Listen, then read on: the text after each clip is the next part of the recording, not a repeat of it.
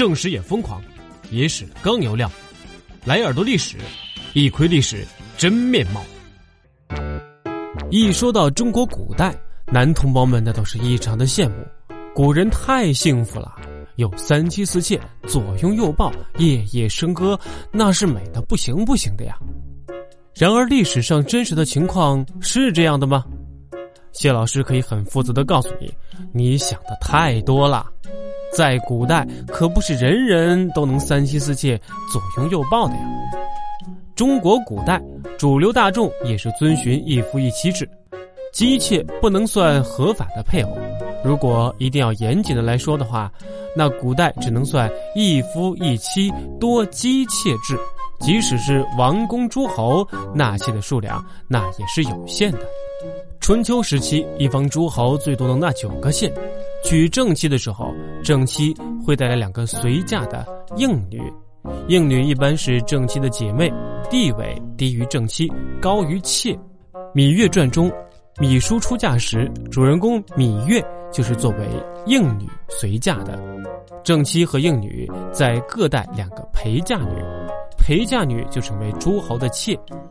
正妻一女加上陪嫁女，就是九个女人。诸侯结一次婚就能娶到九个女人，而且还是沾原配的光，并且诸侯一生只能结一次婚，不能随便的娶妻或妾。由此可见，诸侯选择妻妾的自主权是非常低的。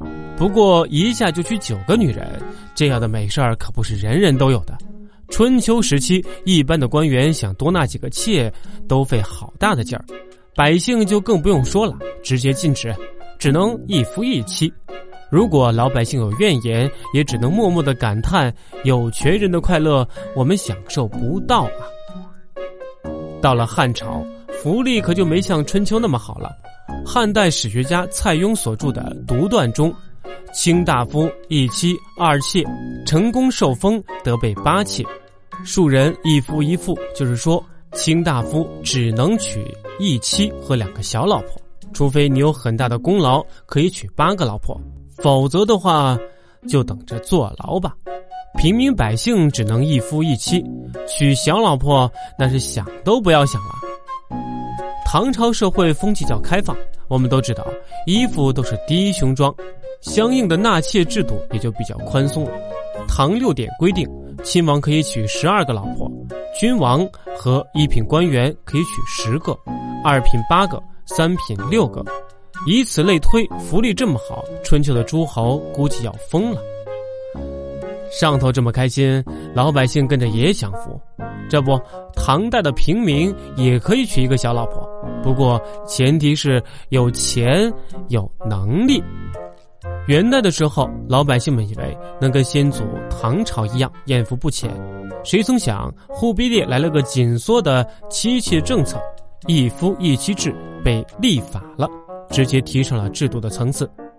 元朝是第一个明文规定老百姓不能娶妻妾的朝代。《元始良历》中记载，元朝有一个良吏叫做谭成，主管农业的。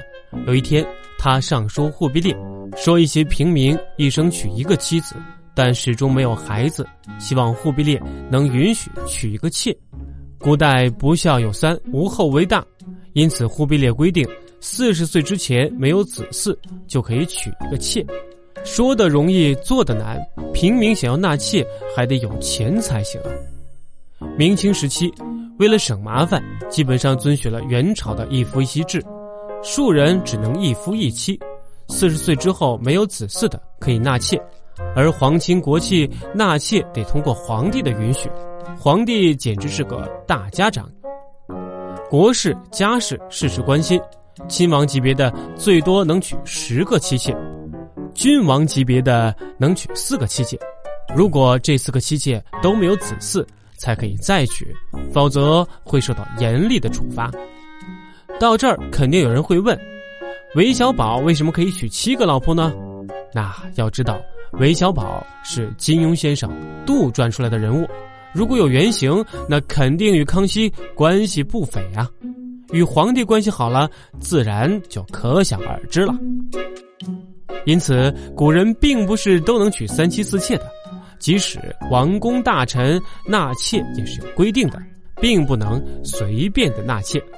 好了，本期的耳朵历史到这里就结束了，我们下期再见。